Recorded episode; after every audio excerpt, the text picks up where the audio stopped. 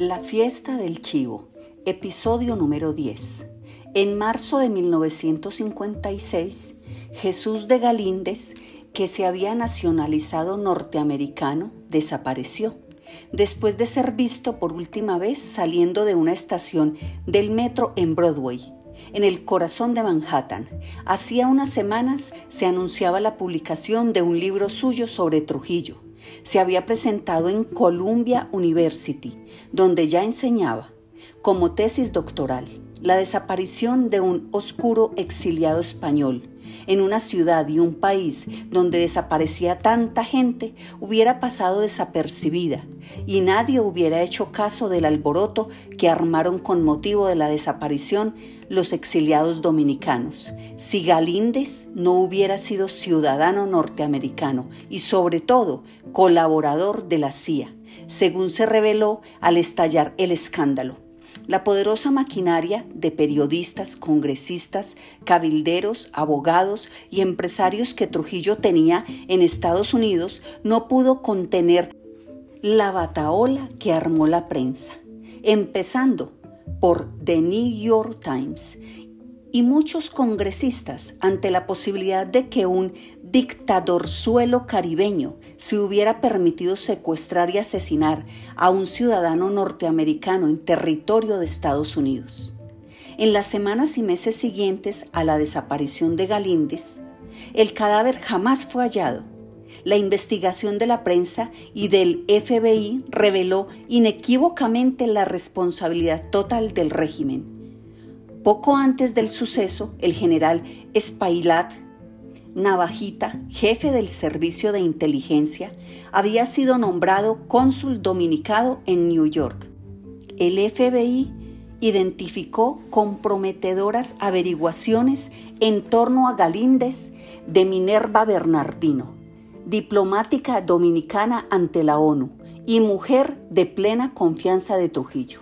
Más grave aún, el FBI identificó un pequeño avión de matrícula falsificada que, conducido por un piloto que carecía de marbete correspondiente, despegó ilegalmente de un pequeño aeropuerto en Long Island rumbo a Florida la noche del secuestro.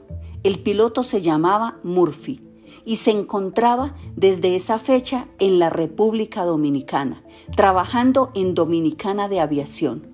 Murphy y Tabito volaban juntos y se habían hecho muy amigos. De todo esto se fue enterando Antonio a trozos, pues la censura no permitía que los diarios y radios dominicanos dijeran nada sobre el tema. Por emisoras de Puerto Rico, Venezuela o La Voz de América, que se podían captar en onda corta, o por los ejemplares del Miami Herald y The New York Times, que se filtraban en el país en bolsos y uniformes de pilotos y azafatas. Cuando, siete meses después de la desaparición de Galíndez, el nombre de Murphy saltó a la prensa internacional como el piloto de avión que sacó a Galíndez anestesiado de los Estados Unidos y lo trajo a República Dominicana. Antonio, que conocía a Murphy por Tabito, habían comido juntos, los tres, una paella rociada de vino de La Rioja en la Casa de España, en la calle del padre Billini. Saltó a su camioneta allá en Tiroli junto a la frontera haitiana y el acelerador a fondo, sintiendo que el cerebro le reventaba de conjeturas pesimistas. Se vino a Ciudad Trujillo. Encontró a Tabito muy tranquilo en su casa, jugando una partida de bridge con Altagracia, su mujer. Para no preocupar a su cuñada, Antonio se lo llevó al ruidoso típico Najayo, donde, gracias a la música del combo de Ramón Gallardo y su cantante Rafael Martínez, se podía hablar sin que oyeran la conversación oídos indiscretos. Allí, luego de pedir un plato de chivo guisado y dos botellas de cerveza presidente, Antonio, sin más preámbulos, aconsejó a Tabito que pidiera asilo en una embajada su hermano menor se echó a reír. ¡Qué tontería! Ni siquiera sabía que el nombre de Murphy estaba en toda la prensa norteamericana. No se alarmó. Su confianza en Trujillo era tan portentosa como su ingenuidad. Tengo que advertírselo al gringuito, le oyó decir Antonio, pasmado. Está vendiendo sus cosas, ha decidido regresar a Estados Unidos a casarse. Tiene una novia en Oregon. Ir allá ahora sería meter la cabeza en la boca del lobo. Aquí no le pasará nada. Aquí manda el jefe, hermano. Antonio no lo dejó bromear, sin levantar la voz para no llamar la atención a las mesas vecinas. Con ira sorda, pero con tanta candidez, trató de hacérselo entender. ¿No te das cuenta, pendejo? Esto es grave. El secuestro de Galíndez ha puesto a Trujillo en una situación muy delicada con los yanquis. Todos los que participaron en el secuestro tienen la vida en un hilo. Murphy y tú son unos testigos peligrosísimos. ¿Y tú, acaso más que Murphy? Porque tú llevaste a Galíndez a la Hacienda Fundación, a la casa del propio Trujillo. ¿Dónde tienes la cabeza? Yo no llevé a Galíndez, se empecinó su hermano, entrechocando su vaso con el suyo. Yo llevé a un tipo que no sabía quién era, un borracho perdido. No sé nada. ¿Por qué no confiaría en el jefe? ¿No confió él en mí para una misión tan importante? Cuando se despidieron aquella noche en la puerta de la casa de Tabito, este, por fin, ante la insistencia de su hermano mayor, dijo que, bueno, daría vueltas a su sugerencia y que no se preocupara, guardaría la boca bien cerrada. Fue la última vez que vio a Antonio con vida.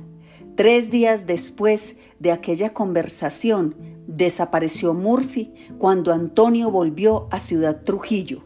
Tabito había sido detenido. Estaba incomunicado en la victoria.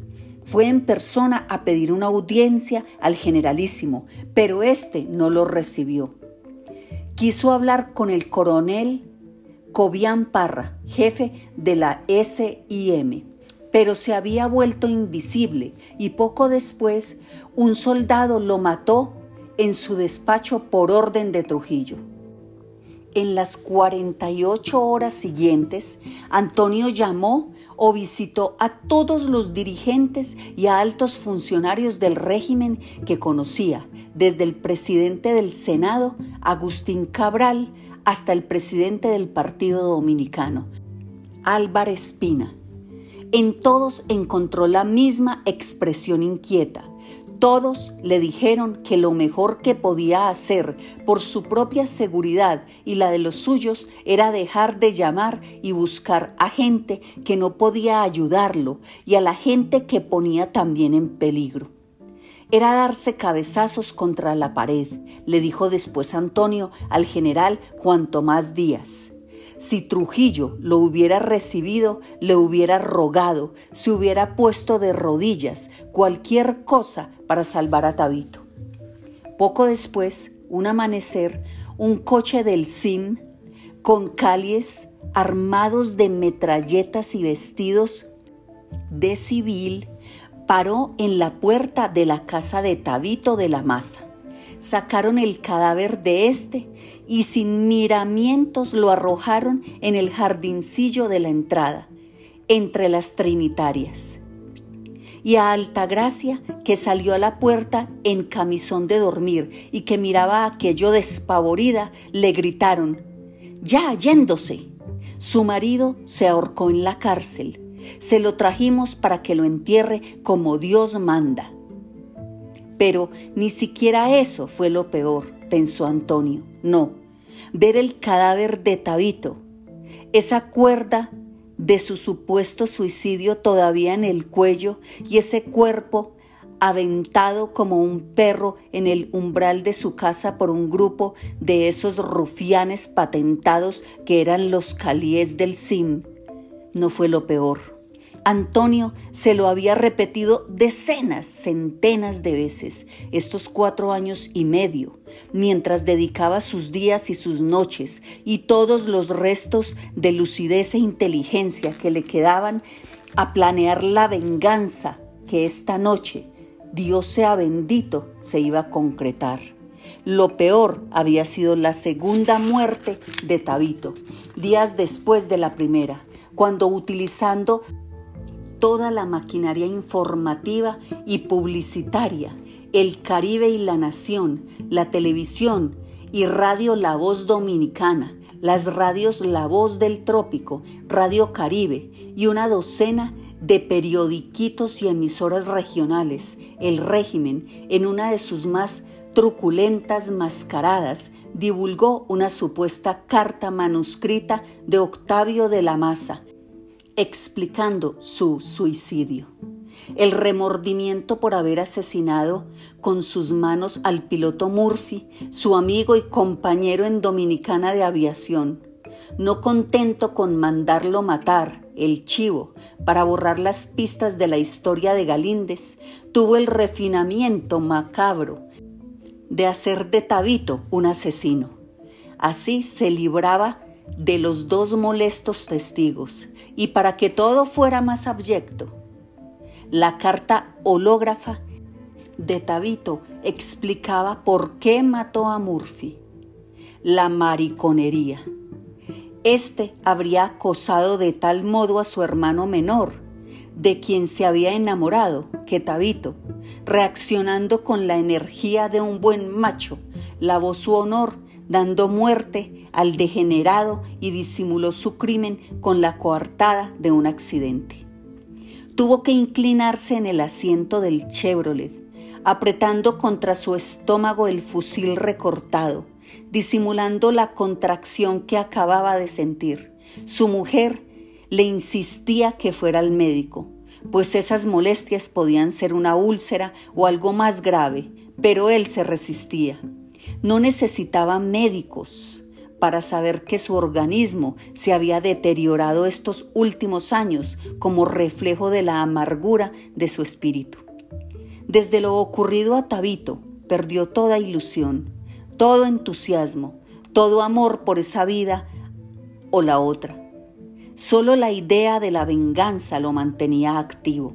Solo vivía para cumplir el juramento que hizo en voz alta descomponiendo de miedo a los vecinos de Moca que acudieron a acompañar a los de la masa, padres, hermanos, hermanas, cuñados y cuñadas, sobrinos, hijos, nietos, tías y tíos, durante el velorio. Por Dios santo que mataré con mis manos al hijo de puta que hizo esto.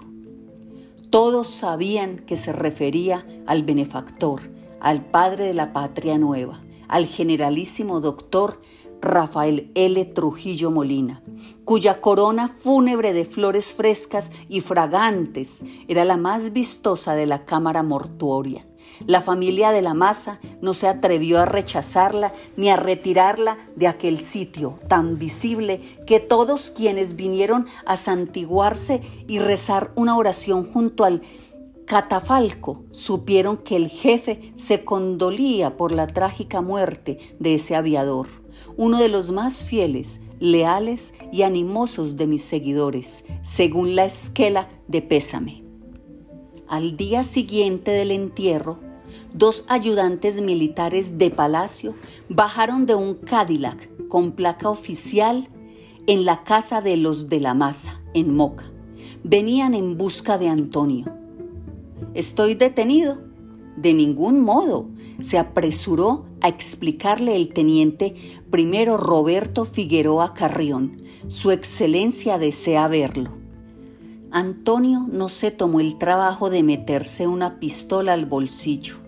Supuso que, antes de entrar al Palacio Nacional, si es que lo llevaban allí y no a la Victoria o a la 40 o no tenían orden de echarlo en algún precipicio del camino, lo desarmarían. No le importó.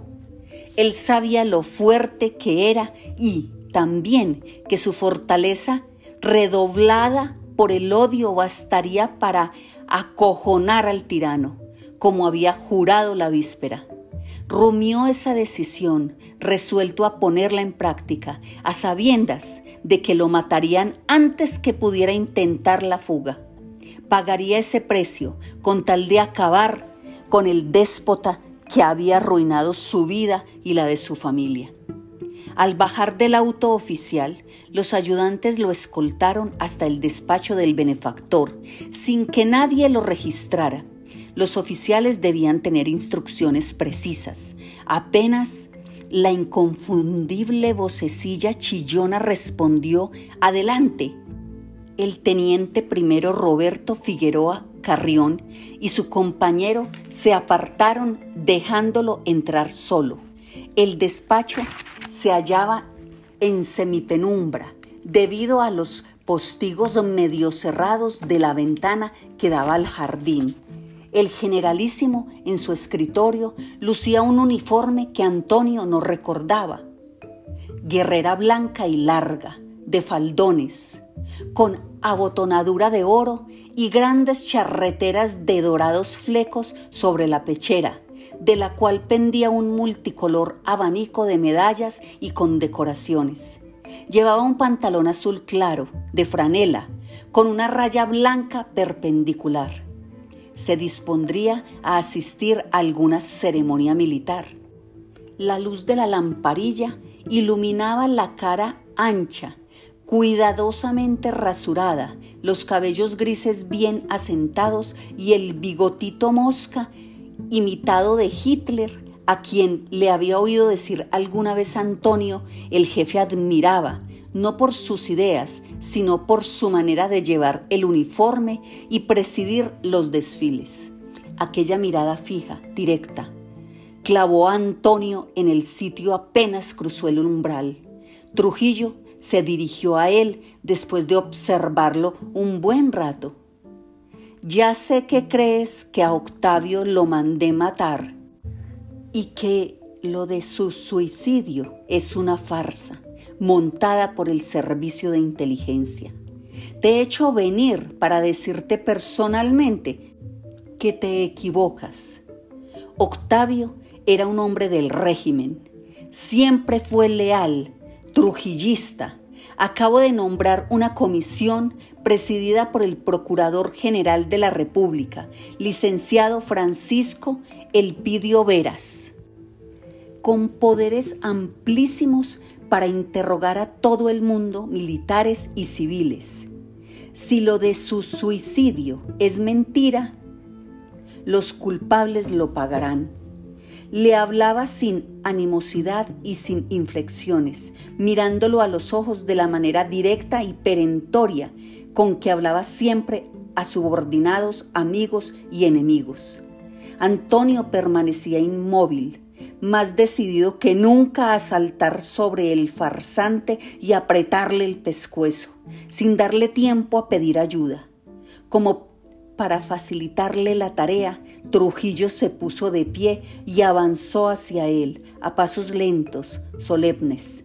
Sus zapatos negros brillaban más todavía que las enceradas maderas del despacho. También autoricé al FBI a venir a investigar aquí la muerte de ese tal Murphy, añadió con el mismo tonito agudo es una violación de nuestra soberanía, por supuesto.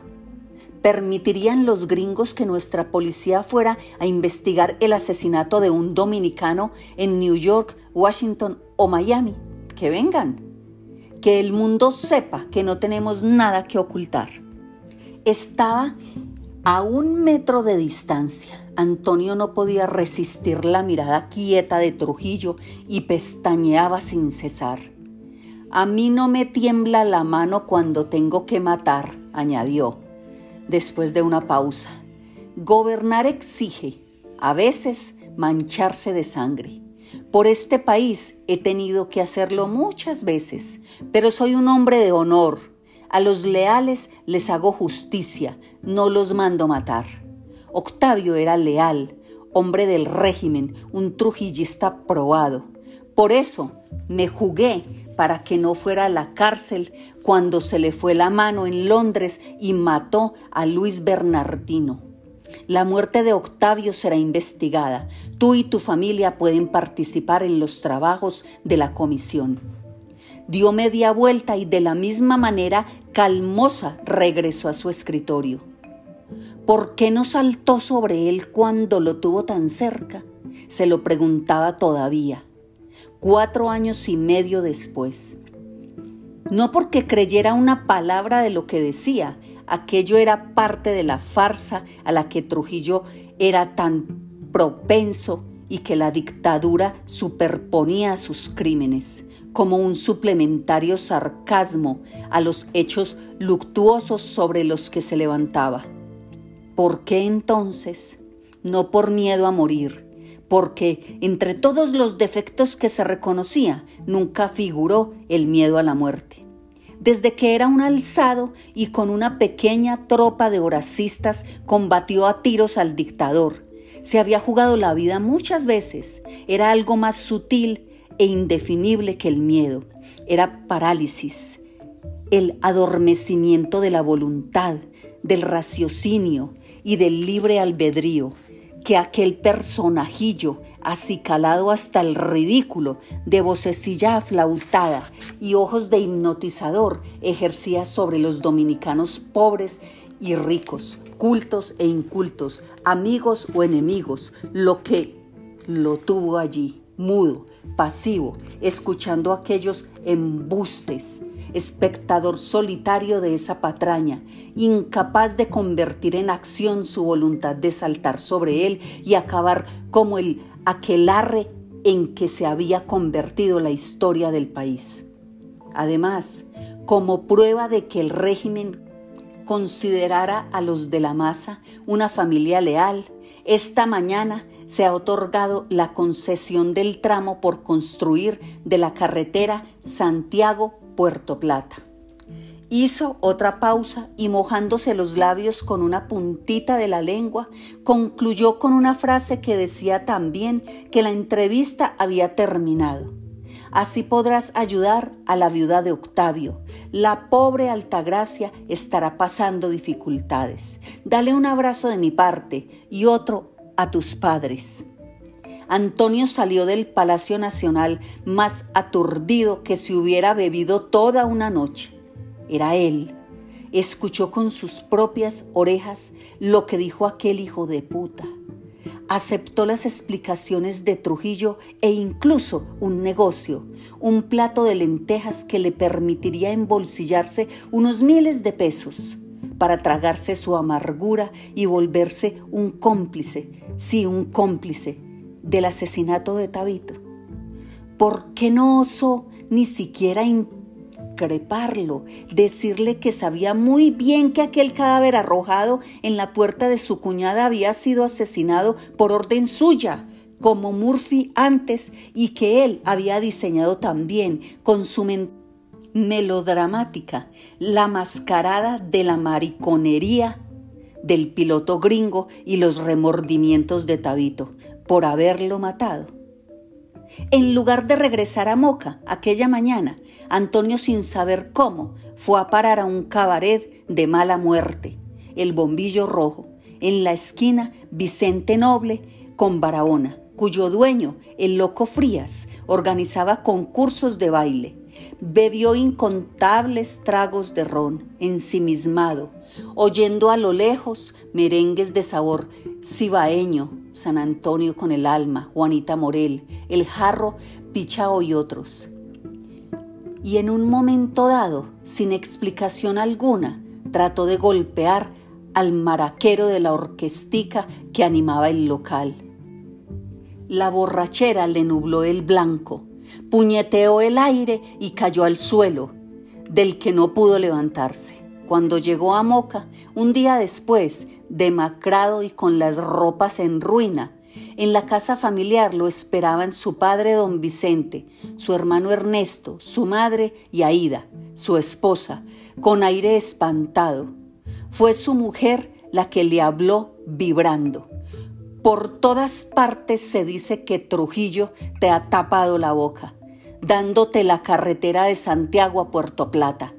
No sé cuántas personas han llamado. Antonio recordaba su sorpresa al oír a Aida increparlo, delante de sus padres y Ernesto.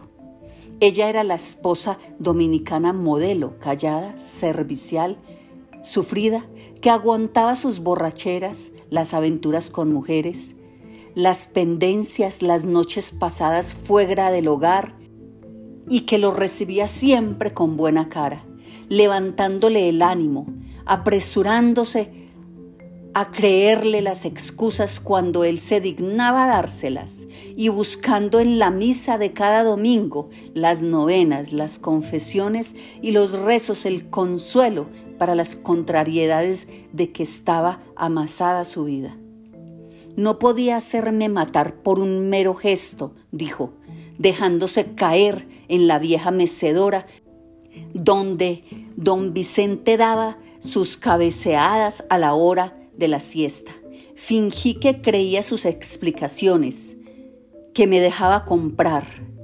Hablaba sintiendo un cansancio de siglos, con las miradas de su mujer, de Ernesto y de los padres abrazándole la conciencia. ¿Qué otra cosa podía hacer? No pienses mal, papá. He jurado vengar a Tabito. Lo voy a hacer, mamá. No tendrás que avergonzarte nunca más de mí. Aida, te lo juro. Se lo juró de nuevo. En cualquier momento, aquel juramento se iba a cumplir. Dentro de diez minutos de uno, el Chevrolet en el que el viejo zorro iba cada semana a la casa de Caoba en San Cristóbal aparecería y de acuerdo con el plan cuidadosamente esbozado, el asesino de Galíndez, de Murphy, de Tabito, de las Mirabal, de miles de dominicanos, caería acribillado por las balas de otra de sus víctimas, Antonio de la Maza, a quien Trujillo había matado también de manera más demorada y perversa que a los que liquidó a tiros, golpes o echándolos a los tiburones. A lo mató por partes, quitándole la decencia, el honor, el respeto por sí mismo, la alegría de vivir, las esperanzas, los deseos, dejándolo convertido en un pellejo y unos huesos atormentados por esa mala conciencia que lo destruía a poquitos desde hacía tantos años. Voy a estirar las piernas, oyó decir a Salvador Estrella Sadala. Se me han acalambrado con la sentada. Vio salir al turco del automóvil y dar unos pasos al filo de la carretera. Estaba Salvador tan angustiado como él, sin duda. Y Tony Inver y Amadito también. Y lo mismo allá adelante, Roberto Pastoriza, Huascar Tejada y Pedro Livio Cedeño, roídos por la zozobra de que algo, alguien impidiera al chivo venir a esta cita.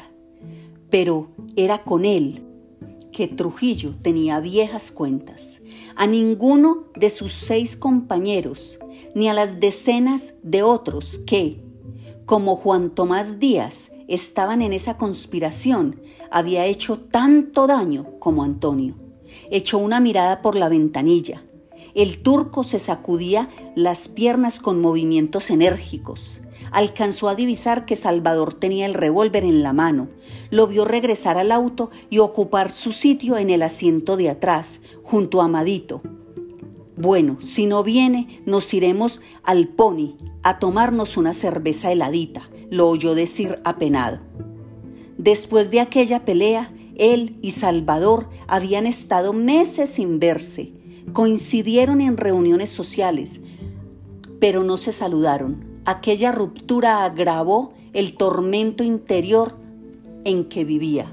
Cuando la conspiración estuvo muy avanzada, Antonio tuvo ánimo para presentarse en la Mahatma Gandhi 21 y entrar directamente a la sala donde se hallaba Salvador. Es inútil que dispersemos esfuerzos, le dijo a modo de saludo. Tus planes para matar al chivo son niñerías. Tú e Inver deben unirse a nosotros. Lo nuestro está avanzando y no puede fallar. Salvador lo miró a los ojos sin decir nada. No hizo ningún ademán hostil ni lo echó de la casa. Tengo el apoyo de los gringos, le explicó Antonio bajando la voz. Llevo dos meses tratando los detalles con la embajada. Juan Tomás Díaz ha hablado también con la gente del cónsul de Arborn. Nos darán armas y explosivos. Tenemos comprometidos a jefes militares. Tú y Tony deben unirse a nosotros. Somos tres, dijo por fin el turco. Amadito García Guerrero forma parte del grupo desde hace unos días. Fue una reconciliación muy relativa.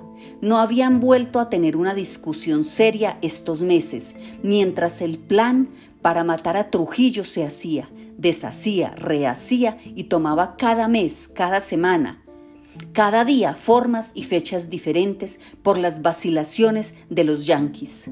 El avión de armas prometido al principio por la embajada se redujo al final a los tres fusiles que le entregó no hacía mucho su amigo Lorenzo Berry, el dueño del supermercado Wimpis, que para su asombro resultó ser el hombre de la CIA en Ciudad Trujillo.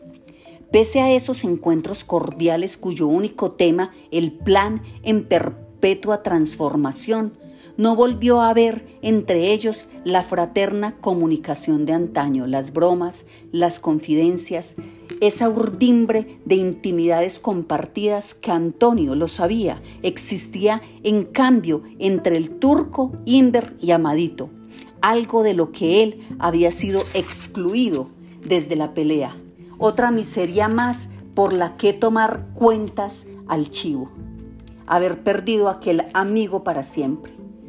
Sus tres compañeros de auto y los otros tres apostados más adelante eran tal vez los que menos sabían de la conspiración. Era posible que tuvieran sospechas de otros cómplices, pero si algo fallaba y caían en manos de Johnny Aves García y los calíes los llevaban a la cuarenta y los sometían a las torturas consabidas, ni el turco, ni Inver, ni Amadito, ni Huascar, ni Pastoriza, ni Pedro Livio podrían implicar a mucha gente.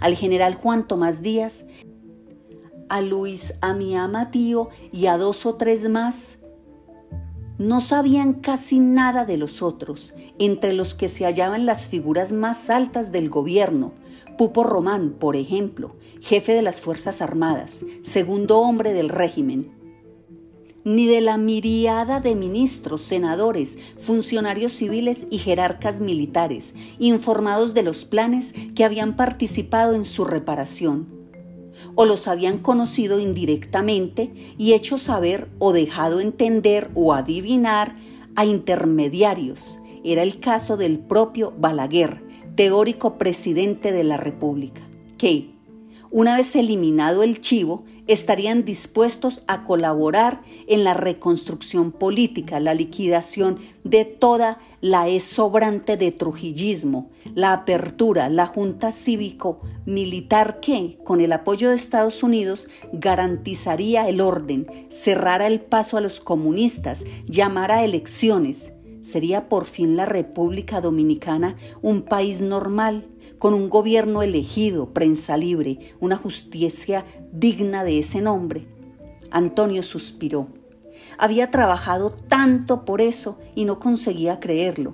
En verdad, él era el único que conocía como su palma de la mano toda esa telaraña de nombres y complicidades. Muchas veces, mientras sucedían las desesperantes conversaciones secretas y todo lo hecho se desmoronaba y había que volver a levantarlo desde la nada. Se había sentido exactamente eso, una araña en el corazón de un laberinto de hebras tendidas por él mismo, que aprisionaban a una muchedumbre de personajes que se desconocían entre sí. Era el único que conocía a todos, Solo él sabía el grado de compromiso que había adquirido cada cual, y eran tantos. Ni él mismo podía recordar cuántos. Ahora, era un milagro que siendo este país lo que era, siendo los dominicanos como eran, no hubiera habido una delación que desbaratara la trama. Tal vez Dios estaba con ellos, como creía Salvador. Habían funcionado las precauciones, el que todos los demás supieran muy poco, salvo el objetivo último, pero ignoraran el modo, la circunstancia, el momento. No más de tres o cuatro personas sabían que ellos siete estaban aquí esta noche, ni que manos ajusticiarían al chivo. Lo abrumaba a veces la idea de ser el único, que si Johnny Aves lo detenía, podía identificar a todos los comprometidos. Estaba decidido a no dejarse capturar vivo, a reservar el último tiro para disparárselo, y había tomado también la precaución de disimular en el tacón hueco de su zapato un veneno a base de cianuro, que le preparó un boticario de moca, creyendo que era para acabar con un perro cimarrón que hacía estragos en los gallineros de la hacienda no lo agarrarían vivo. No le daría a Johnny Aves el placer de verlo retorcerse en la silla eléctrica. Muerto Trujillo sería una verdadera felicidad acabar con el jefe del SIM. Sobrarían voluntarios. Lo probable era que, enterado de la muerte del jefe, desapareciera. Habría tomado todas las precauciones, tenía que saber cuánto lo odiaban, cuántos querían vengarse. No solo opositores, ministros, senadores, militares lo decían abiertamente. Antonio encendió un nuevo cigarrillo y fumó, mordiendo el cabo con fuerza para desahogar la ansiedad.